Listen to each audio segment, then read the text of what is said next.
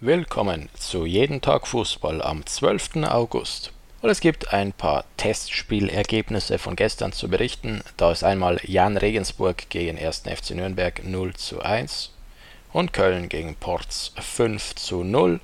Und auch heute werden Testspiele absolviert werden und zwar Unterhaching gegen FC Augsburg, Karlsruher SC gegen 1. FC Saarbrücken, Union Berlin gegen die Würzburger Kickers, Borussia Mönchengladbach, SC Verl und Altach aus der ersten österreichischen Bundesliga gegen Borussia Dortmund.